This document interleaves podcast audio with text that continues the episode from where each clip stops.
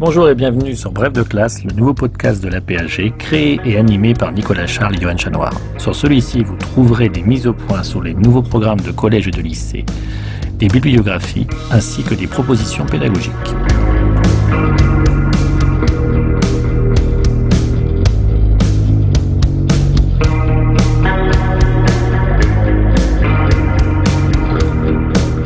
Bref de classe, c'est aussi la possibilité à chaque émission d'écouter ou de podcaster à part la partie pédagogique où un spécialiste vient présenter un document et un personnage que vous pourrez réutiliser dans vos classes.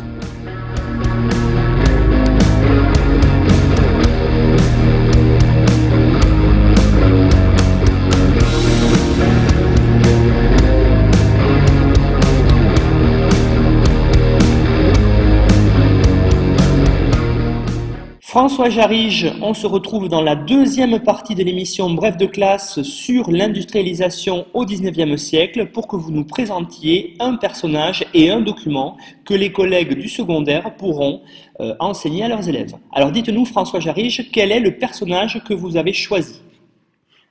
Alors évidemment sur des sujets et des questions aussi vastes et complexes, personnages euh, possibles. Moi je vous propose d'interroger la figure de Michel Chevalier, si ça vous convient, qui fut à la fois ingénieur, économiste, euh, homme politique et qui a accompagné euh, très fortement les transformations économiques dont on a parlé précédemment. Donc on peut effectivement parler de ce Michel Chevalier puisqu'il est à la croisée de plusieurs, euh, on va dire, aspects, hein, à la fois politiques, économiques et sociaux. Donc qui est-il? Qu'a-t-il réalisé? Dites-nous tout.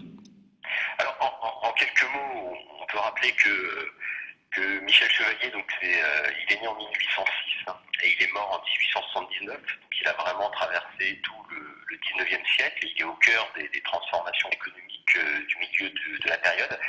il y a quelques points principaux qui peuvent être mis en avant, je pense. D'abord, évidemment, les points les plus importants, c'est euh, d'où il vient et quelles sont, euh, quelle est sa formation, qu'est-ce qui va l'amener à jouer un rôle important dans les transformations économiques du Second Empire. Il y a deux points principaux à souligner. Hein. D'abord, Michel Chevalier appartient qui sont formés dans les années 1820-1830. C'est une époque, les années 1820-1830, on l'a dit, où euh, les transformations économiques euh, s'engagent, commencent à, s'intensifier, et où toute une série de nouveaux acteurs vont jouer un rôle prépondérant dans le processus d'industrialisation, à commencer par les ingénieurs polytechniciens qui vont accompagner la diffusion des machines à vapeur, accompagner l'essor des chemins de fer, accompagner aussi euh, l'émergence de toute donc une série de, professionnels des transformations économiques. Et donc Michel Chevalier hein, est, sorti euh, en 1823 de l'école polytechnique, major de sa promotion, hein, et euh, il va intégrer très rapidement le, corps des ingénieurs des mines, c'est-à-dire ce corps de fonctionnaires d'État qui ont comme fonction principale d'accompagner, de soutenir, d'encourager et de stimuler les transformations économiques et la modernisation du pays sur le modèle britannique. Ce qui est intéressant avec la figure de Michel Chevalier, c'est que Michel Chevalier appartient aussi à toute une génération d'ingénieurs vont être euh, engagés en politique, qui vont par exemple participer à la révolution de 1830. Hein, on sait qu'il y a eu de nombreux jeunes ingénieurs qui ont participé aux barricades, qui ont participé au renversement de la restauration, au nom de valeurs, de, au nom de mots d'ordre libéraux. Et Michel Chevalier a, été l'un de ceux-là. Et par ailleurs, hein, après la révolution de 1830, Michel Chevalier a été un adepte de ce qu'on appelle le saint-simonisme. Hein, il a été l'un des rédacteurs du journal des Saint-Simoniens au début des années 1830, qui s'appelait le journal Le Globe. Et à ce titre, hein, donc, il est à la fois un ingénieur, mais il est aussi un réformateur social, un libéral qui considère qu'il faut rompre avec l'ordre ancien pour mettre en place euh, une nouvelle société fondée sur de nouveaux rapports sociaux. Alors, donc il y, a, vraiment une, jeunesse, une formation radicale entre euh, les débats politiques, les débats sur la réforme sociale, les débats sur euh, l'industrie moderne.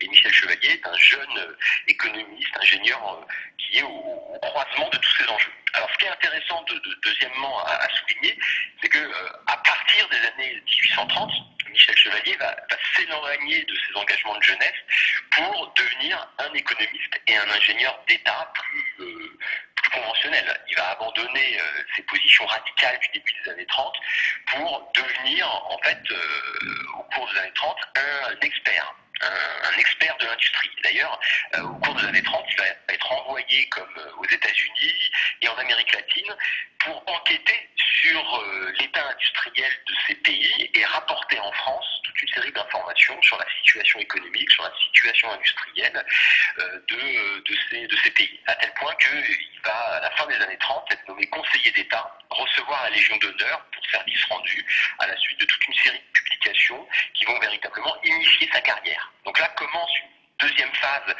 de la, trajectoire de, Michel Chevalier qui vont l'amener à devenir une figure intellectuelle très importante dans le, domaine industriel et dans le domaine de la pensée économique, hein, puisque dès 41, dès 1841, Michel Chevalier va devenir économiste et il va occuper la chaire d'économie politique au Collège de France. Il va, garder cette position pendant très longtemps.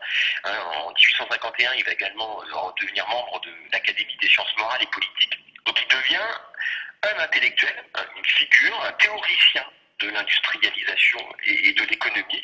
Et durant cette période, il va publier toute une série d'ouvrages, de traités d'économie politique, à une époque où l'économie politique, c'est-à-dire la science de la production de la richesse, de la richesse, la science euh, du développement industriel, commence à devenir une discipline scientifique de plus en plus importante. Une discipline qui va euh, guider les choix des gouvernants.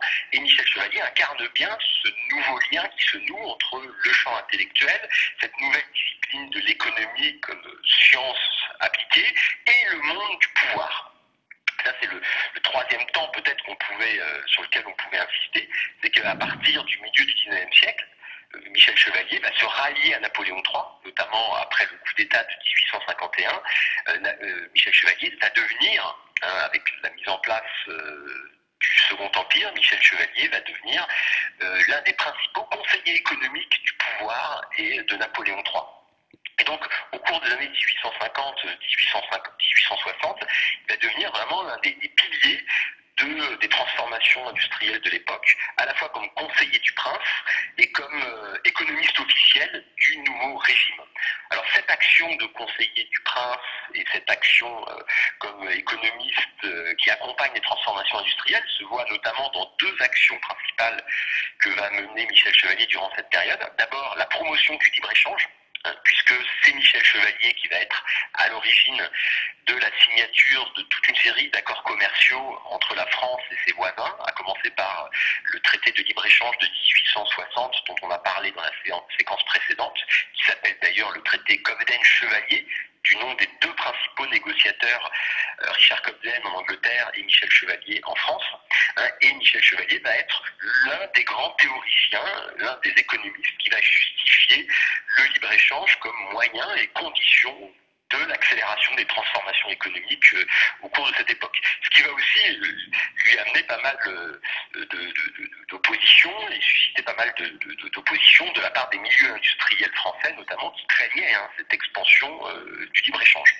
On peut insister sur un, deuxième aspect de son action durant le Second Empire pour accompagner ces transformations économiques, c'est son rôle dans les grandes expositions universelles et industrielles de la période, puisque Michel Chevalier a été à la fois président de, nombreux jurys des expositions universelles.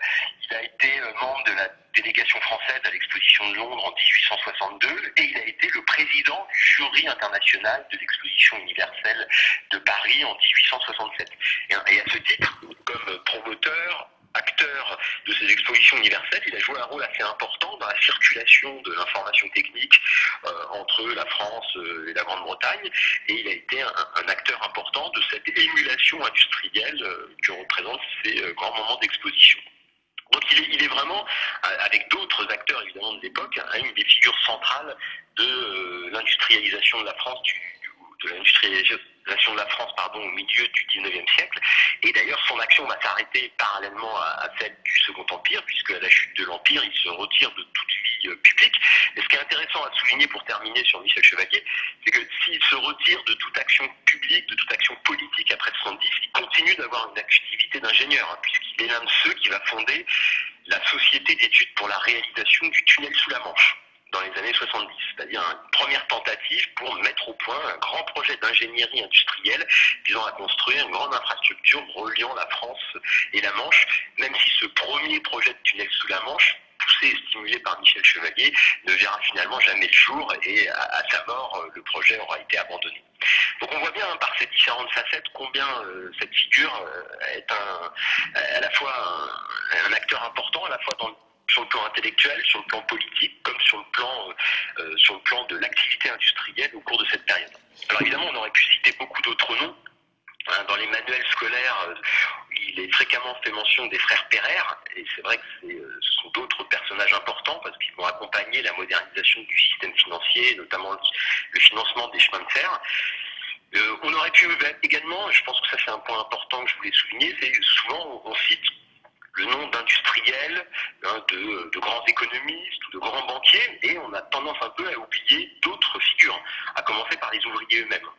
Or, au cours de cette période, il existe aussi des, figures d'ouvriers qui ont traversé cette période, qui ont accompagné ces transformations industrielles et qui mériteraient d'être mentionnées. Hein. On peut aussi bien penser à la figure de Martin Nadeau, cet ouvrier euh, euh, maçon de la Creuse qui euh, a accompagné la construction de Paris avec beaucoup de beaucoup d'autres maçons de la Creuse. On aurait pu penser à Agricole Perdiguet, hein, cet ouvrier euh, euh, compagnon qui a essayé de réformer, d'adapter le compagnonnage à l'ère des transformations industrielles accélérées. On aurait pu citer la figure de Jeanne Varlin, un, ouvrier euh, qui vient d'une famille pauvre, qui va devenir relieur, travailleur dans l'imprimerie et qui va être l'un des, animateurs de la première internationale après 1865.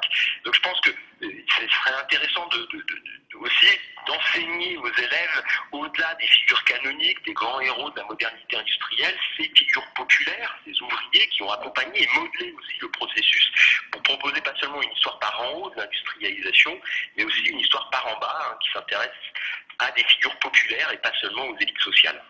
Oui, c'était exactement ce que j'ai apprécié dans votre choix aussi de Michel Chevalier, c'était de faire un petit pas de côté, de montrer quelqu'un qui est peut-être moins mis en avant par les manuels parce que sa personnalité est peut-être moins connue.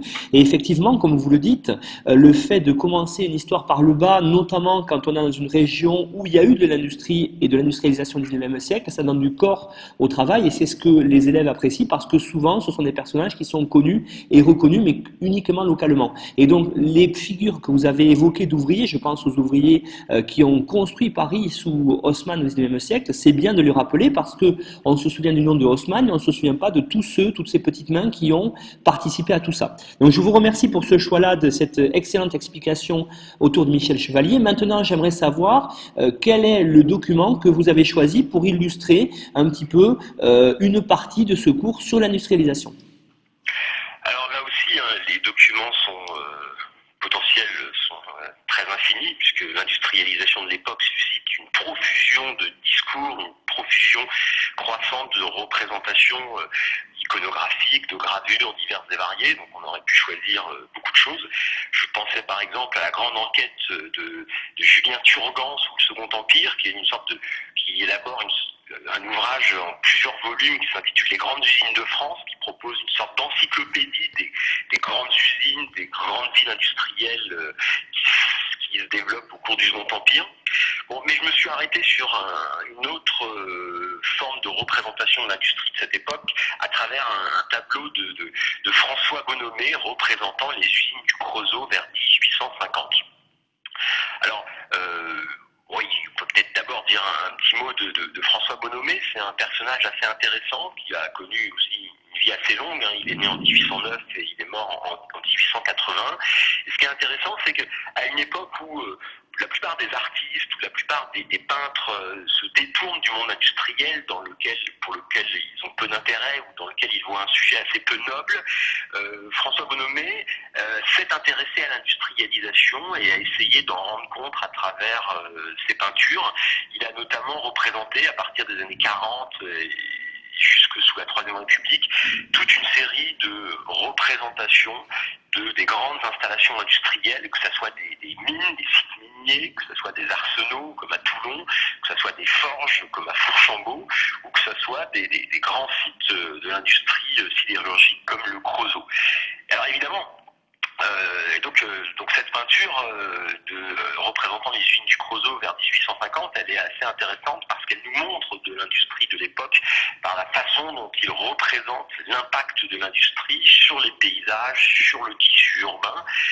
Alors, et le cas du Creusot n'est évidemment pas anodin puisque c'est un exemple qui doit sans doute être évoqué hein, dans tous les cours portant sur les transformations économiques de cette époque, puisque le Creusot va être qualifié à la fin du 19e siècle comme la plus grande usine de France hein, et va faire l'objet euh, de beaucoup de, beaucoup de débats, de beaucoup d'interrogations, de beaucoup de, discussions, hein, puisque le Creusot incarne l'accélération des transformations économiques du 19e siècle. Alors il faut revenir sans doute très brièvement sur euh, l'histoire du Creusot. Hein, le Creusot, c'est un petit village situé au, sud euh, du Morvan, en, Saône-et-Loire, dans un monde rural euh, qui a comme caractéristique d'être situé aussi à proximité de, de, petites mines de charbon qui vont connaître un certain développement au début du 19e siècle. Le Creusot fait l'objet, dès la fin du XVIIIe siècle, de toute une série de projets de développement industriel sous la forme de hauts fourneaux, de verreries, de souffleries par exemple. Mais euh, c'est véritablement à partir de 1836 que le site Creusot va faire l'objet d'un processus d'industrialisation accéléré lorsque des maîtres de forge euh, originaires de Lorraine décident d'y établir des aciéries. Hein, euh, à partir de 1836. Donc c'est la, fameuse dynastie des, Schneider, hein, d'abord originaire de Lorraine, qui va s'installer au Creusot à partir des années 1830 et jusqu'à euh, et qui va diriger euh, cet ensemble industriel jusqu'à la fermeture du site plus d'un siècle, plus de 150 ans après, en, 1984. Hein, et donc pendant plus d'un siècle, le Creusot va devenir le symbole de la grande industrie française, le symbole d'un développement industriel très rapide qui va modeler un modèle industriel fondé sur la ville-usine toute la sociabilité locale, où tout le paysage est intégralement défini et modelé par la présence des usines et par la, et par, et par euh, la grande production. Alors ce qui est intéressant avec euh, le Creusot, c'est que le développement va être très rapide. Hein. Entre 1836 et euh, la fin du Second Empire, le Creusot passe d'une petite ville de quelques milliers d'habitants au maximum à une ville industrielle de près de 25-30 000 habitants intégralement tourné, vers la production de machines-outils, de locomotives, d'acier, donc des matériaux, des produits, des équipements qui vont être majeurs et centraux dans le développement industriel de cette période. Hein, et on l'a évoqué dans la première partie, euh, l'essor industriel repose sur le développement de nouvelles machines productives, sur le développement de nouveaux systèmes de transport. Or, le Creusot va être un acteur majeur de ce processus puisque les premières locomotives françaises commencent à être produites au Creusot hein, après l'installation des Schneider dès les années 1840. Et au cours des années 1850-60, euh, l'industrie française va être euh, approvisionnée en, euh, en aciers spéciaux, en machines, en machines-outils, en locomotives par le Creusot. Hein. Et les Schneider au Creusot deviennent parmi industriels euh, européens à la fin du XIXe siècle, qui seront en concurrence directe avec les groupes hein, en Allemagne, qui sont en quelque sorte l'équivalent des Schneider dans le paysage industriel euh, allemand ce qui est intéressant aussi, c'est que le Creusot incarne un, nouveau type de relation sociale entre le patron et ses ouvriers, puisque c'est au Creusot que se développe, qu'apparaît ce qu'on va appeler le paternalisme, c'est-à-dire une nouvelle stratégie patronale visant à, fixer la main-d'œuvre sur place pour éviter le, turnover, visant à fixer la main-d'œuvre sur place via euh, la mise en place à la fois d'une surveillance très précise de la main-d'œuvre, mais aussi par le, fait de, donner un certain nombre d'avantages sociaux, comme euh, euh, des possibilités de s'approvisionner, des euh, possibilités de se soigner aux frais du patron. Donc là apparaît aussi au Creusot un, nouveau type de relation sociale marqué par une très forte hiérarchie des rapports sociaux entre le patron qui devient un personnage tout à fait important, qui encadre l'intégralité de la vie des ouvriers depuis leur naissance jusqu'à leur mort. Et à ce titre, hein, d'ailleurs, Schneider devient aussi une figure politique importante, hein, sous le Second Empire comme sous la Troisième République. Et on voit aussi, à travers cette figure des, industriels du, du, se nouer de nouvelles relations entre les industriels et l'État, hein, et aussi de nouvelles formes de lobbying qui passent par la présence même de ces industriels dans, euh, les assembler et à l'intérieur même de, l'appareil d'État. Alors le tableau de, de est intéressant parce qu'il propose une des représentations les plus célèbres du Creusot moment, hein, vers 1850, au moment où les Schneider s'y sont installés et au moment où la ville connaît à la fois un processus d'expansion urbaine et une très forte croissance de la production. Alors ce tableau hein, montre bien ces différentes dimensions, puisqu'on voit, on voit ce qu'est une ville-usine. On voit au premier plan de la végétation, des forêts, euh, des activités agricoles, et au deuxième plan, on voit euh, le cœur, euh, le cœur des usines du Creusot avec de grandes cheminées qui crachent, qui crachent leur noir fumée. Et ce tableau montre aussi, évidemment, Hein, de façon esthétisée, comment euh, l'industrie, la grande industrie lourde, fondée sur la combustion du charbon, s'inscrit dans un milieu rural, s'inscrit dans un tissu euh, rural, à une époque où la fumée, en particulier dans, dans le cas du proto, n'est pas perçue comme quelque chose de dangereux ou négatif. Au contraire, la fumée telle qu'elle est représentée dans la peinture de Bonomé apparaît plutôt comme un signe de prospérité. On voit ces panaches de fumée noire qui s'envolent vers le ciel, et ces panaches de fumée noire incarnent la production, incarnent le fait que le Creusot donne du travail à la population pauvre du Morvan, et à une époque où s'engage aussi un processus d'exode rural, où, partie, euh, où des paysans euh, désormais choisissent de euh, se tourner vers la production industrielle. Donc pour toutes ces raisons, ce tableau me paraît un, symbole et une bonne représentation pour discuter avec les élèves de ce que signifient hein, ces transformations industrielles, de la façon dont elles s'inscrivent dans un paysage et de la façon dont on peut les représenter à l'époque.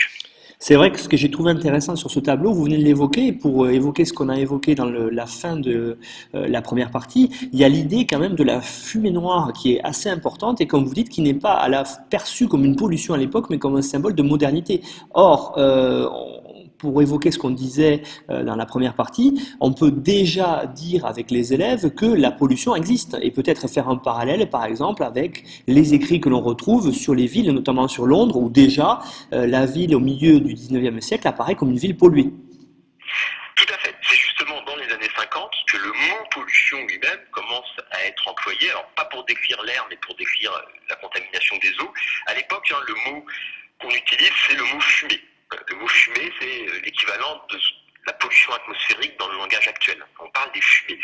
Et la représentation des fumées, euh, l'inquiétude face aux fumées est très variable localement. Comme je disais, au Creusot, il y a assez peu d'inquiétude parce que la fumée est le signe de la production. Elle signe du fait que l'activité est intense, que les machines tournent, et donc il y a de l'emploi pour euh, les ouvriers et pour les paysans qui euh, commencent leur exode rural vers les villes industrielles. Dans d'autres contextes, notamment dans les grandes villes comme Paris ou Londres, la fumée va au contraire être perçue dès l'époque comme un signe de nuisance, comme un danger. Hein, et d'ailleurs, les premières enquêtes euh, épidémiologiques commencent à avoir le jour à cette époque-là pour euh, relier euh, les taux de mortalité infantile avec la quantité de fumée émise dans les environnements. Là, on voit que la représentation de la pollution est quelque chose qui est variable euh, en fonction des contextes, en fonction des rapports sociaux, et toujours le fruit d'une construction sociale et culturelle, pour le dire brièvement. Et ce qui était intéressant aussi dans ce choix du tableau de Bonomé sur le Creusot, c'est que vous l'avez évoqué, on peut le mettre en parallèle avec euh, des représentations de la ville de Essen, euh, donc en pleine Roure, où ce sont les groupes qui jouent ce rôle de patrons qui ont formé, on va dire, l'industrie euh, dans cette ville-là. Et euh, souvent, on a dans les manuels, effectivement, les usines à Essen euh, représentées. Et le Creusot, peut-être qu'on en parle parfois en texte, mais on le voit moins représenté. Et c'est vrai que c'est un cas assez typique, vous l'avez dit, de cette industrie qui s'implante dans le tissu rural et qui développe au 19e siècle un espace. Tout à fait. la différence entre le Creusot et Groupe, c'est une différence d'échelle. Mm. Dans le dans dans le discours nationaliste français, le Creusot euh, a été construit à la fin du XIXe siècle comme l'équivalent français des grandes usines de la Roure. Mais en réalité, euh, ce qu'il faut bien voir, c'est que dans la Roure, dans la, la Roure allemande, la, la en Allemagne va connaître un processus d'industrialisation à la fois beaucoup plus rapide, massif, qui commence surtout après 1850-60, qui va être beaucoup plus brutal. Hein, et les effectifs ouvriers sont infiniment plus, euh, plus nombreux. Mais les Français qui cherchaient un équivalent à ce qui se passait en Allemagne après 1870, à une époque où la rivalité entre la France et l'Allemagne s'intensifie évidemment très fortement, les Français vont faire du Creusot un symbole de la grande industrie française capable de rivaliser avec l'Allemagne. Mais évidemment, d'un point de vue de, sa localisation, d'un point de vue de la quantité euh, euh, produite, du nombre d'ouvriers employés, le Creusot reste très en retrait rapport à ce qu'on va voir se mettre par, rapport à ce qui va se mettre en place hein, à la toute fin du 19e siècle et au début du 20e siècle. François Jarige, on vous remercie. On rappelle que, que, les documents évoqués sont disponibles sur le site aphg.fr avec une bibliographie qui permettra aux collègues de faire une mise au point plus précise sur tous les thèmes que vous avez évoqués. Merci beaucoup pour votre participation. Merci à vous.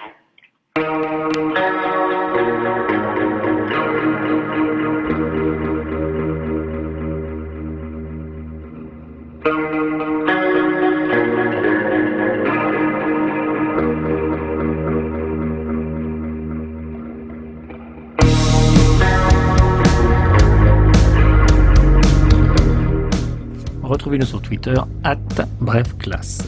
Tout le contenu de l'émission, la bibliographie, les documents exploités par l'auteur sont disponibles sur le site officiel de la PAG www.apag.fr.